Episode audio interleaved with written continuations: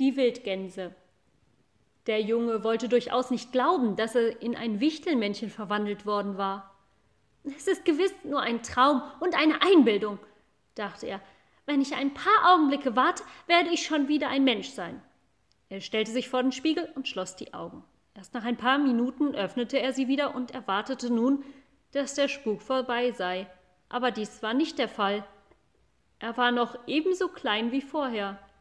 Sein weißes Flachshaar, die Sommersprossen auf seiner Nase, die Flicken auf seinen Lederhosen und das Loch im Strumpfe, alles war wie vorher, nur sehr, sehr verkleinert.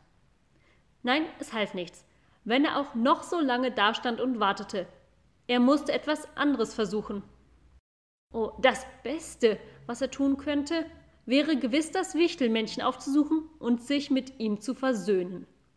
Er sprang auf den Boden hinunter und begann zu suchen. Er lugte hinter die Stühle und Schränke, unter das Kanapee und hinter den Herd. Er kroch sogar in ein paar Mauselöcher, aber das Wichtelmännchen war nicht zu finden. Während er suchte, weinte er und bat und versprach alles nur Erdenkliche. Nie, nie wieder wollte er jemand sein Wort brechen, nie, nie mehr unartig sein und nie wieder über einer Predigt einschlafen. Wenn er nur seine menschliche Gestalt wieder bekäme, würde ganz gewiss ein ausgezeichneter, guter, folgsamer Junge aus ihm. Aber was er auch immer versprach, es half alles nichts. Plötzlich fiel ihm ein, dass er Mutter einmal hatte sagen hören, das Wichtelvolk halte sich gern im Kuhstall auf und schnell beschloss er auch dort nachzusehen, ob das Wichtelmännchen da zu finden sei. Zum Glück stand die Tür offen, denn er hätte das Schloss nicht selbst öffnen können, so aber konnte er ungehindert hinausschlüpfen. Als er in den Flur kam, sah er sich nach seinen Holzschuhen um, denn im Zimmer ging er natürlich auf Strümpfen. Er überlegte, wie er sich wohl mit den großen, schwerfälligen Holzschuhen abfinden solle, aber in diesem Augenblick entdeckte er auf der Schwelle ein paar winzige Schuhe, als er sah, dass das Wichtelmännchen so vorsorglich gewesen war, auch seine Holzschuhe zu verwandeln, wurde er ängstlicher. Dieser Jammer soll offenbar lange dauern, dachte er. Auf dem alten, eichernen Brett, das vor der Haustür lag, hüpfte ein Sperling hin und her. Kaum erblickte dieser den Jungen, da rief er auch schon Seht doch, Nils, der Gänsehirt, seht den kleinen Däumling, Seht doch Nils, Holgersen Däumling! Sogleich wendeten sich die Gänse und die Hühner nach dem Jungen um, und es entstand ein entsetzliches Geschrei. Kikeriki! krähte der Hahn. Das geschieht ihm recht, Kikeriki! Er hat mich am Kamme gezogen. Das geschieht ihm recht, riefen die Hühner, und sie fuhren ohne Aufhören damit fort. Die Gänse sammelten sich in einen Haufen und steckten die Köpfe zusammen und fragten, wer hat das getan? Wer hat das getan? Aber das Merkwürdige daran war, dass der Junge verstand, was sie sagten. Er war so verwundert darüber, dass er auf der Türschwelle stehen blieb und zuhörte. Das kommt gewiss daher, dass ich in ein Wichtelmännchen verwandelt bin, sagte er. Deshalb verstehe ich die Tiersprache.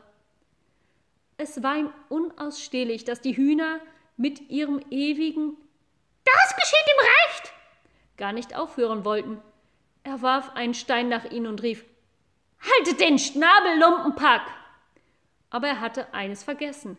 Er war jetzt nicht mehr so groß, dass die Hühner sich vor ihm hätten fürchten müssen. Die ganze Hühnerschar stürzte auf ihn zu, pflanzte sich um ihn herum auf und schrie Quack, quack, quack, quack! Das geschieht dir recht! Quack, quack, quack! Es geschieht dir recht! Der Junge versuchte ihn zu entwischen, aber die Hühner sprangen hinter ihm her und schrien so laut, dass ihm beinahe Hören und Sehen verging. Er wäre ihnen wohl auch kaum entgangen, wenn nicht die Hauskatze dahergekommen wäre. Sobald die Hühner die Katze sahen, verstummten sie und schienen an nichts anderes mehr zu denken, als fleißig in der Erde nach Würmern zu scharren. Der Junge lief schnell auf die Katze zu. Liebe Mieze, sagte er, du kennst doch alle Winkel und Schlupflöcher hier auf dem Hofe. Sei lieb und teile mir mit, wo ich das Wichtelmännchen finden kann. Die Katze gab ihm nicht sogleich Antwort. Sie setzte sich nieder, legte den Schwanz zierlich in einem Ring um die Vorderpfosten und sah den Jungen an. Es war eine große schwarze Katze mit einem weißen Fleck auf der Brust. Ihr Fell war glatt und glänzte im Sonnenschein. Sie hatte die Krallen eingezogen. Ihre Augen waren gleichmäßig grau mit nur einem kleinen, schmalen Schlitz in der Mitte. Die Katze sah durch und durch gutmütig aus. Ich weiß allerdings, wo das Wichtelmännchen wohnt, sagte sie mit freundlicher Stimme. Aber damit ist nicht gesagt, dass ich es dir sagen werde. Liebe, liebe Mieze, du musst mir helfen, sagte der Junge. Siehst du nicht, wie es mich verzaubert hat? Die Katze öffnete ihre Augen ein klein wenig, so dass die grüne Bosheit herausschien. Sie spann und schnurrte vor Vergnügen, ehe sie antwortete Soll ich dir vielleicht jetzt helfen, weil du mich so oft am Schwanz gezogen hast? sagte sie schließlich. Da wurde der Junge böse. Er vergaß ganz, wie klein und ohnmächtig er jetzt war.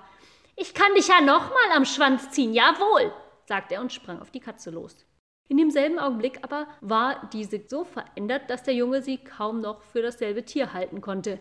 Sie hatte den Rücken gekrümmt, die Beine waren länger geworden, sie kratzte sich mit den Krallen im Nacken, der Schwanz war kurz und dick, die Ohren legte sie zurück, das Maul fauchte und die Augen standen weit offen und funkelten in roter Glut. Der Junge wollte sich von einer Katze nicht erschrecken lassen und trat noch einen Schritt näher.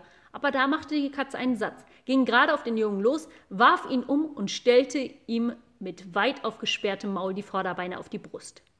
Der Junge fühlte, wie ihm ihre Klauen durch die Weste und das Hemd in die Haut eindrang und wie die scharfen Eckzähne ihm den Hals kitzelten.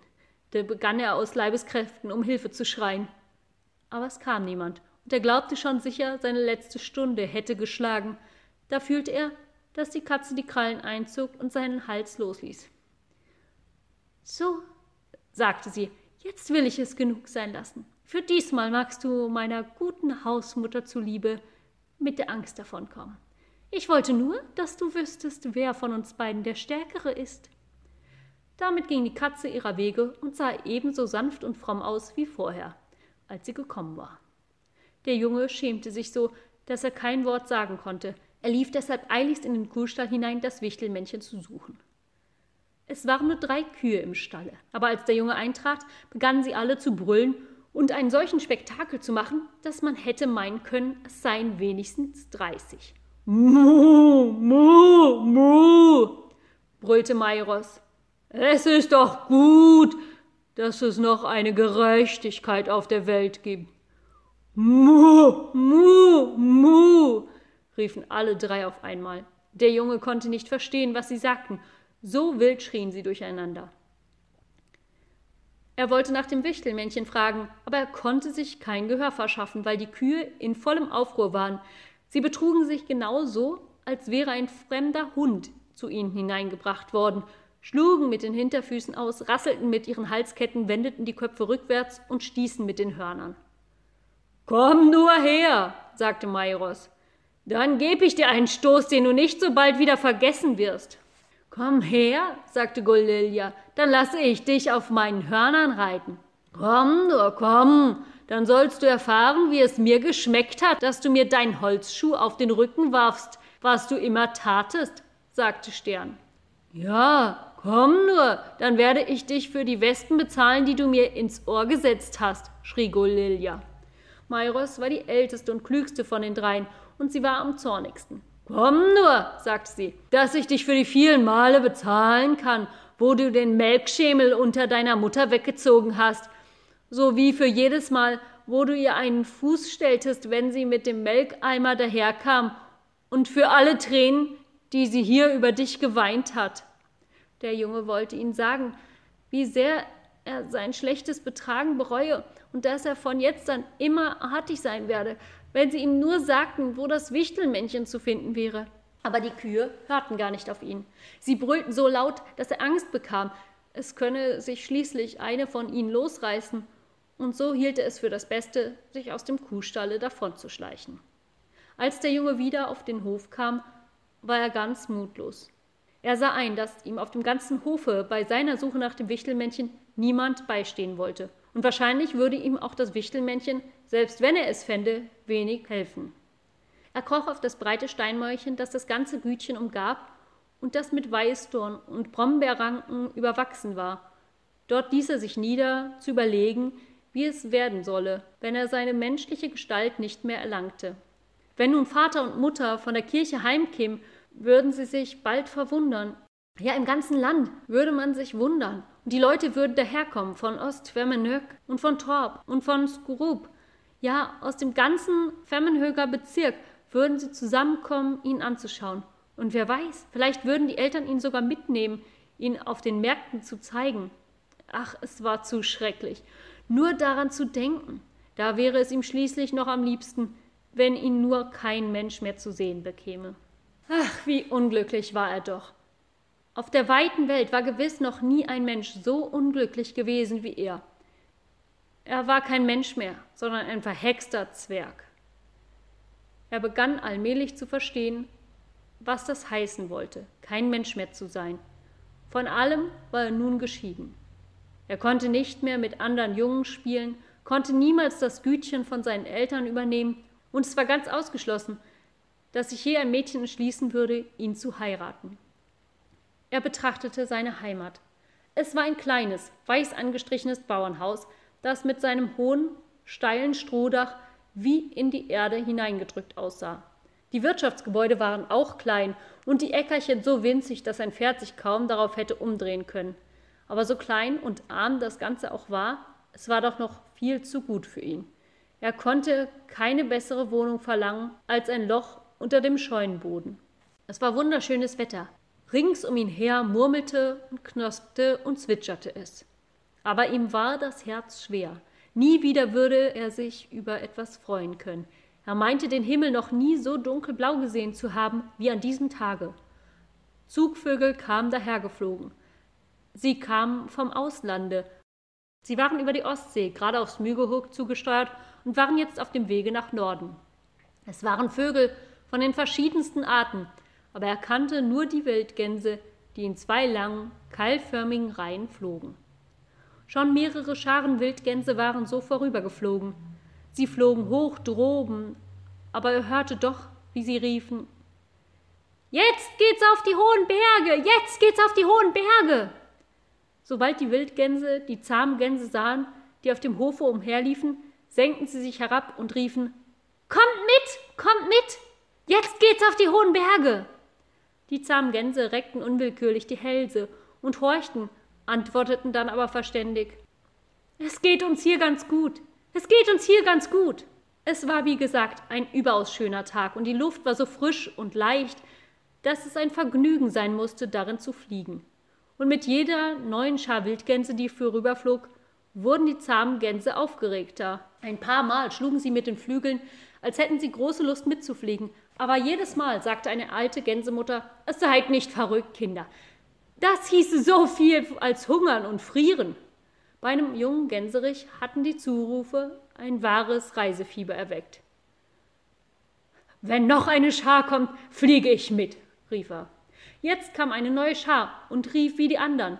Da schrie der junge Gänserich Wartet, wartet, ich komme mit. Er breitete seine Flügel aus und hob sich empor. Aber er war des Fliegens zu ungewohnt und fiel wieder auf den Boden zurück. Die Wildgänse mussten jedenfalls seinen Ruf gehört haben. Sie wendeten sich um und flogen langsam zurück, um zu sehen, ob er mitkäme. Sie wendeten sich um und flogen langsam zurück, um zu sehen, ob er mitkäme. Wartet, wartet, rief er und machte einen neuen Versuch. All das hörte der Junge auf dem Mäuerchen. Das wäre sehr schade, wenn der große Gänserich fortginge, dachte er.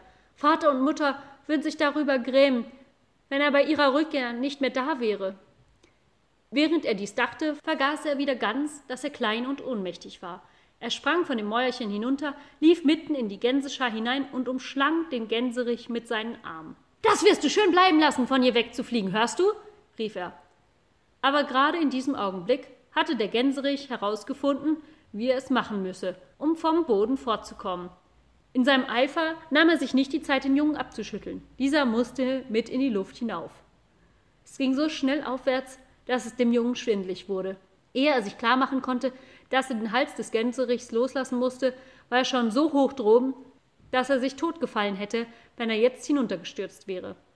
Das Einzige, was er unternehmen konnte, um in eine etwas bequemere Lage zu kommen, war ein Versuch, auf den Rücken des Gänserichs zu kommen, und er kletterte wirklich hinauf, wenn auch mit großer Mühe. Aber es war gar nicht leicht, sich auf dem glatten Rücken zwischen den beiden schwingenden Flügeln festzuhalten. Er musste mit beiden Händen tief in die Federn und den Flaum hineingreifen, um nicht hintüber zu fallen.